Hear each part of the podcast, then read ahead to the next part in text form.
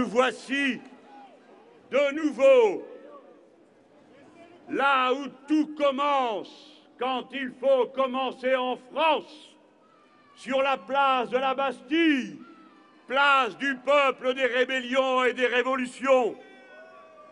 Aujourd'hui,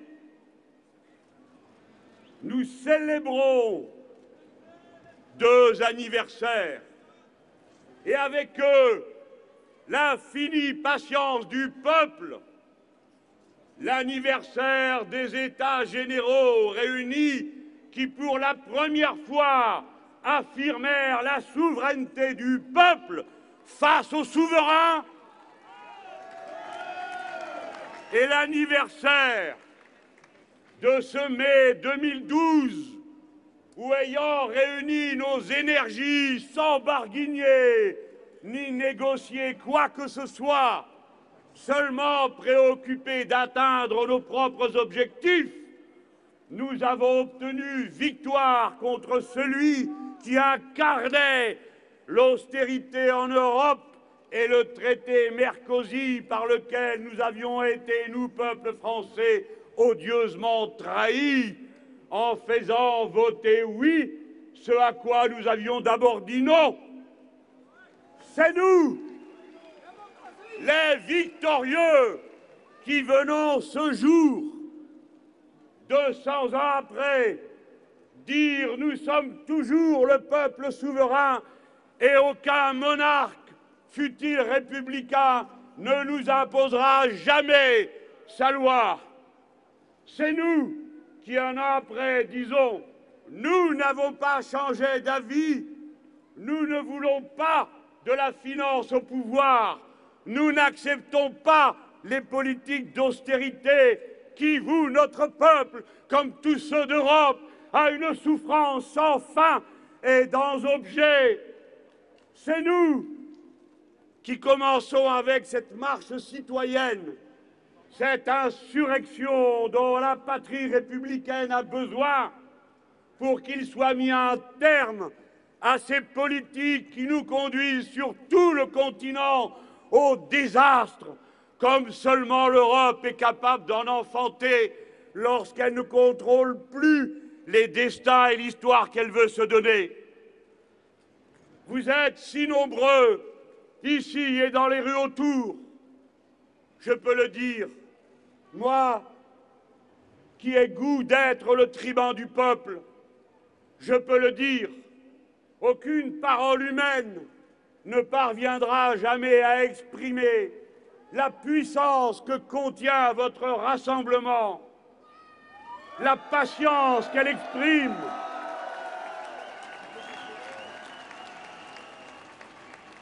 Cette marche n'est certainement pas celle d'un homme, ni d'un parti, ni même d'un groupement de partis.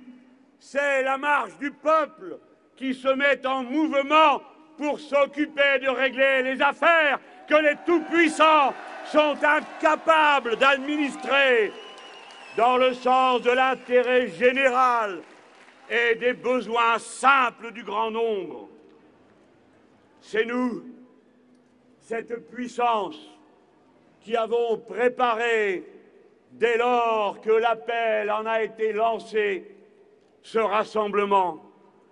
C'est nous, par notre patience, préparant ces transports et préparant la conscience à construire autour de nous pour faire face aux tâches qui attendent le peuple français et qui nécessitent un haut degré de conscience, d'éducation, de préparation aux nécessités de la révolution citoyenne qu'il faudra accomplir.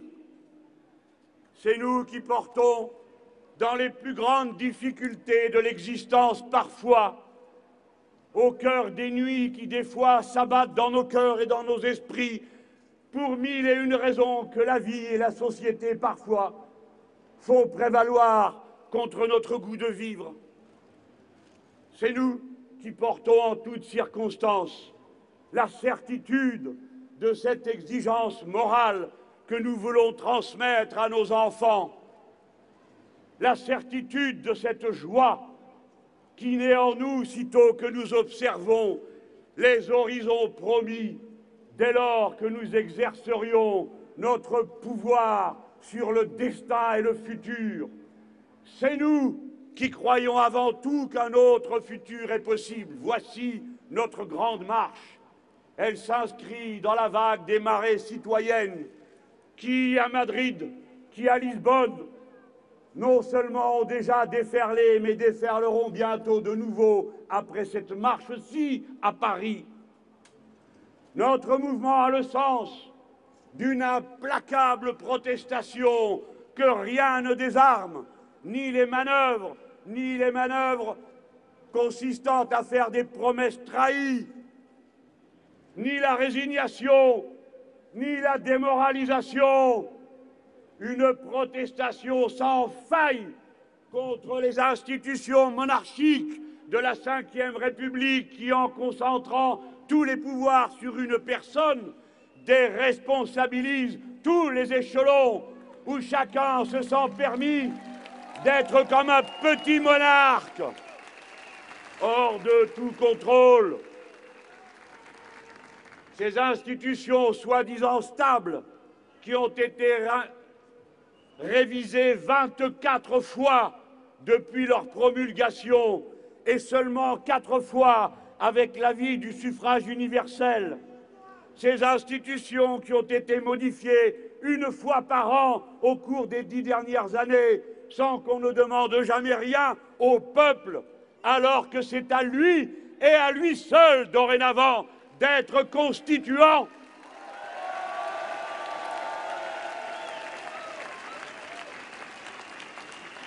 Cette monarchie verticale qui, déresponsabilisant tous les étages, permet à l'argent roi, à la finance toute puissante, d'étendre ses tentacules dans le moindre petite brèche d'un système rendu irresponsable et crée de cette façon des circulations incroyables et intolérables entre la très haute fonction publique, les premières charges de l'État et telle ou telle société financière, jusqu'au point qu'à son tour, l'argent du crime, qui est, comme vous le savez, protégé dans les paradis fiscaux où il n'y a d'argent que du crime, peut étendre à son tour ses manigances jusque dans l'État.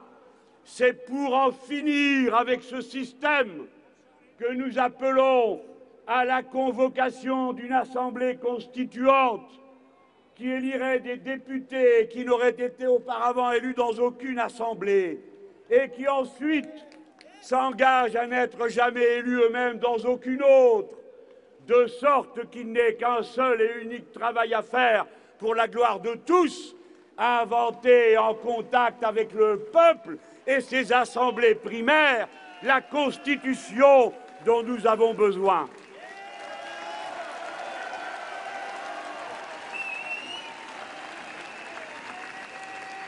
Ce n'est pas à moi de dire ce qu'elle devrait contenir, mais je crois qu'il est dans mon rôle, au nom de tout le front de gauche, au moins d'en donner une ou deux idées qui permettent d'en comprendre le caractère concret pour ceux qui prétendent qu'organiser la règle démocratique de la vie du peuple serait une abstraction qui n'intéresse pas le peuple.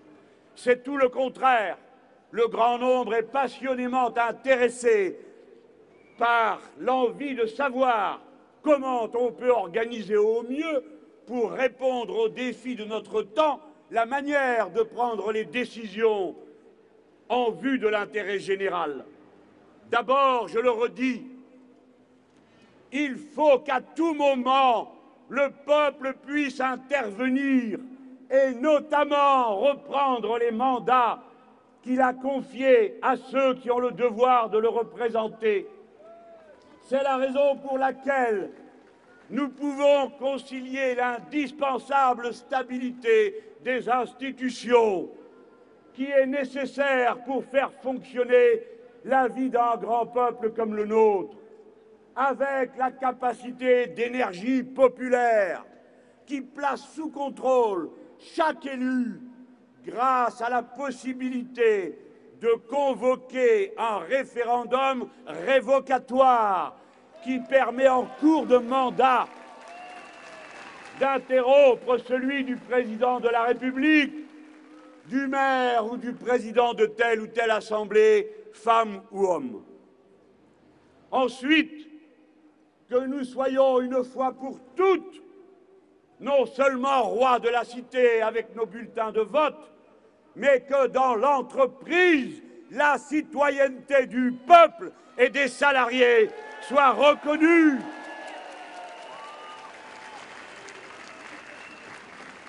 Et notamment ce droit sacré par-dessus tout de préempter la propriété du moyen de production quand les travailleurs en sont d'accord pour que la propriété sociale et l'intérêt général succèdent à l'intérêt particulier et la propriété privée.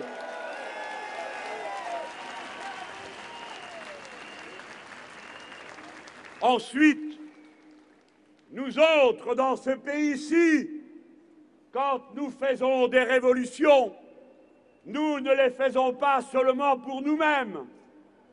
Nous ne les faisons ni pour une couleur de peau, ni pour une nationalité, ni pour une religion. Nous les faisons au nom des principes qui peuvent s'appliquer à l'humanité universelle tout entière. C'est pourquoi nous pèserons de tout notre poids pour que dans cette Constitution, nous prenions en charge notre premier devoir d'être humain, c'est-à-dire notre responsabilité devant l'écosystème qui rend la vie humaine possible.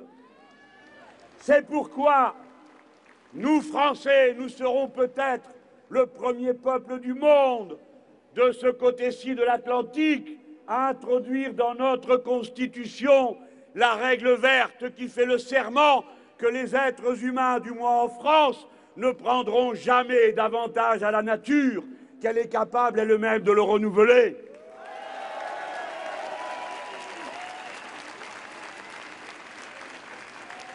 Notre marche, ai-je dit, est une protestation et une proposition. Elle est une protestation contre le coup d'État financier qui est en cours dans toute l'Europe à l'initiative de la maudite Troïka et de la femme Commission européenne. Depuis les événements de Chypre, l'Union européenne n'a plus le même visage. Et ce qu'il restait de nos idéaux, de notre irréfragable attachement à la fraternité des peuples, pour laquelle tous ceux qui se sont succédés, nos anciens avant nous, dans le combat que nous avons repris, ont plaidé depuis Victor Hugo et tous les autres pour que les peuples d'Europe se rassemblent dans un projet de paix et de prospérité commune. De tout cela, il ne reste rien. Honte à ceux qui ont réduit cette belle idée à l'infâme complot qui s'est noué en particulier contre le malheureux peuple grec, contre le malheureux peuple portugais, contre le malheureux peuple espagnol. Ici, voici le peuple de la fraternité européenne. Il dit que le coup d'État qui a été tenté contre Chypre, avec l'approbation honteuse des gouvernements qui concouraient à la décision, dont celui qui gouverne ici dans ce pays, et qui a fait cette chose incroyable qu'un Parlement unanime, rejetant un plan d'austérité, la Troïka et le banquier central ont coupé les vivres financiers à cet État comme étant de cette façon un acte de guerre. Je dis qu'il existe autour de nous, qui sommes réunis ici, une volonté qui me permet de dire ceci. Ne vous hasardez pas à vouloir faire la même chose à la France, car nous n'avons pris aucun engagement, sinon celui de soutenir Chypre, la Grèce, le Portugal, l'Espagne, contre qui que ce soit qui voudrait attenter à la souveraineté du peuple français.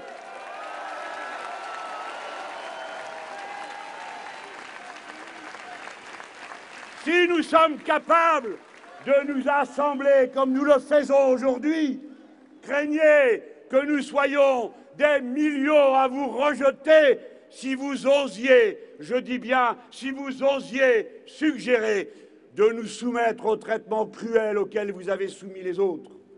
Vous parlez à la deuxième puissance du continent et bientôt à sa première population.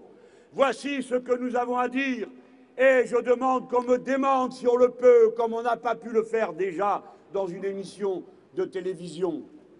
Telles que sont les leçons de l'histoire, nous savons que la dette qui a été contractée par les pays d'Europe, comme celle des États-Unis, ne sera jamais payée. Ce n'est pas un slogan, c'est une vérité.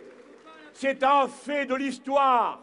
C'est la raison pour laquelle nous disons que toutes les souffrances qu'on fait endurer au peuple sont inutiles, cruelles et pour ainsi dire sadiques, puisqu'elles ne mènent à rien, qu'elles n'ont aucun sens, et que plus on essaye de payer la dette, moins on y parviendra et plus elle se creusera.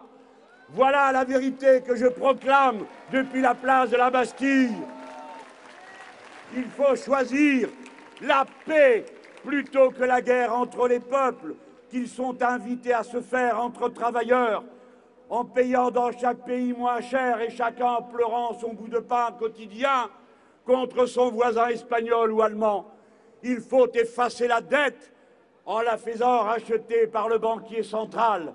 Et au prix d'un peu d'inflation, nous serons débarrassés, car mieux vaut l'inflation que la mort, que la banqueroute ou que la guerre.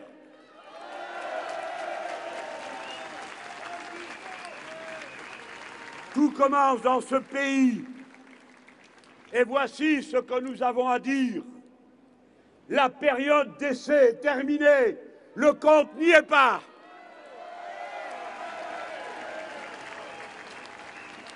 Et si vous ne savez comment faire, nous, nous savons. Non seulement parce que nous disposons des équipes, des compétences pour gouverner l'État, mais parce que nous, nous nous appuyons sur la marée immense des citoyennes et des citoyens que nous appellerons partout à exercer le pouvoir au nom de l'intérêt général, du style bousculer tous les intérêts particuliers. Comme vous l'a dit juste avant moi Pierre Laurent et mes autres camarades, ce jour est un point de départ. Nous travaillons à réunir une nouvelle majorité et nous donnons rendez-vous aux personnalités, groupements, associations qui le souhaiteraient à venir avec nous débattre des assises que pourrait être le nouveau programme à proposer. Mais avant toute chose, rien de tout cela n'a de sens si vous ne vous y mettez vous-même.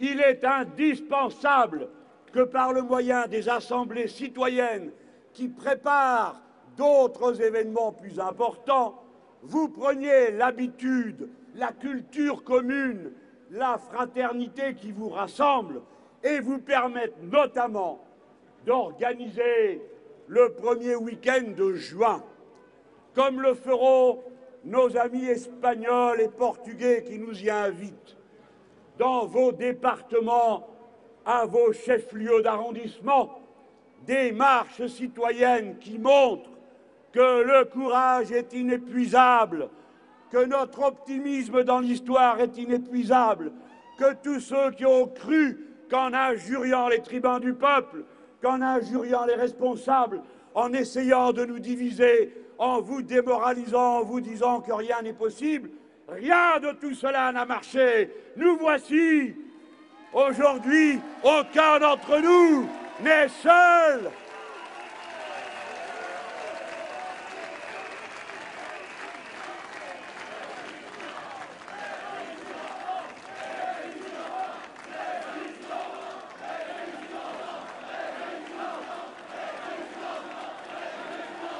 Mes amis, le 14 mai et le 16 mai, vous ne vous contenterez pas d'attendre le moment où le président de la République viendra vous annoncer que de toute façon, dorénavant, c'est comme auparavant. Le 14 et le 16 mai, vos cœurs ardents et vos esprits se tourneront vers les meilleurs des nôtres. Les syndicalistes, pleins de courage, qui portent vos couleurs, que souvent vous n'aidez pas comme vous devriez le faire, mais que vous allez toujours voir quand ça va mal. Ces femmes, ces hommes qui prennent tant de risques et qui paient si chèrement leur engagement. Ces femmes, ces hommes qui, à chaque élection, bénéficiaient d'une amnistie, même sous les présidents de droite jusqu'à Sarkozy. Après que le Sénat ait voté leur amnistie, voici que je ne sais qui, dans je ne sais quel bureau, ne s'occupant de personne, décrète qu'on devrait refuser de la voter à l'Assemblée nationale. Parlementaires de gauche, écoutez votre cœur, écoutez votre conscience, n'obéissez à aucune discipline absurde de parti ou de groupe. Pensez que celui ou celle à qui vous allez refuser l'amnistie et qui ensuite l'aura dans son casier judiciaire, c'est votre père, c'est votre mère, c'est votre sœur, ce sont votre famille, ceux qui se sont dévoués pour vous, ceux qui vous ont fait justice pour les nôtres.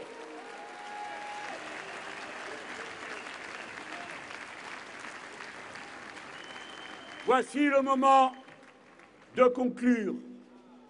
Rentrez en vous-même, vous tous qui m'écoutez. Nous appelons à une sixième république.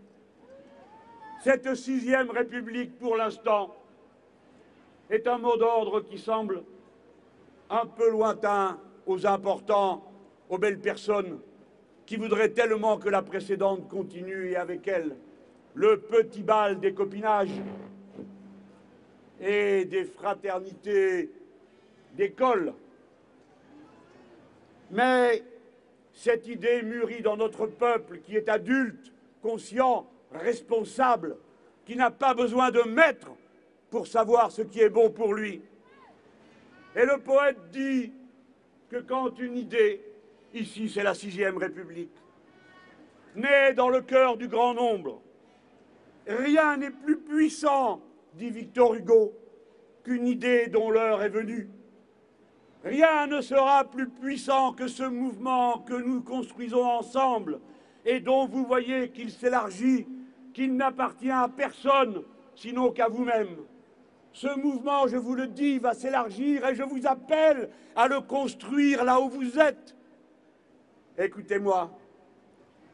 Jean Jaurès dit Nous savons par une expérience qui s'appelle la Révolution française qu'il ne faut jamais désespérer et qu'un jour ou l'autre, dans notre pays de France, la grandeur des événements répond à la grandeur de la pensée.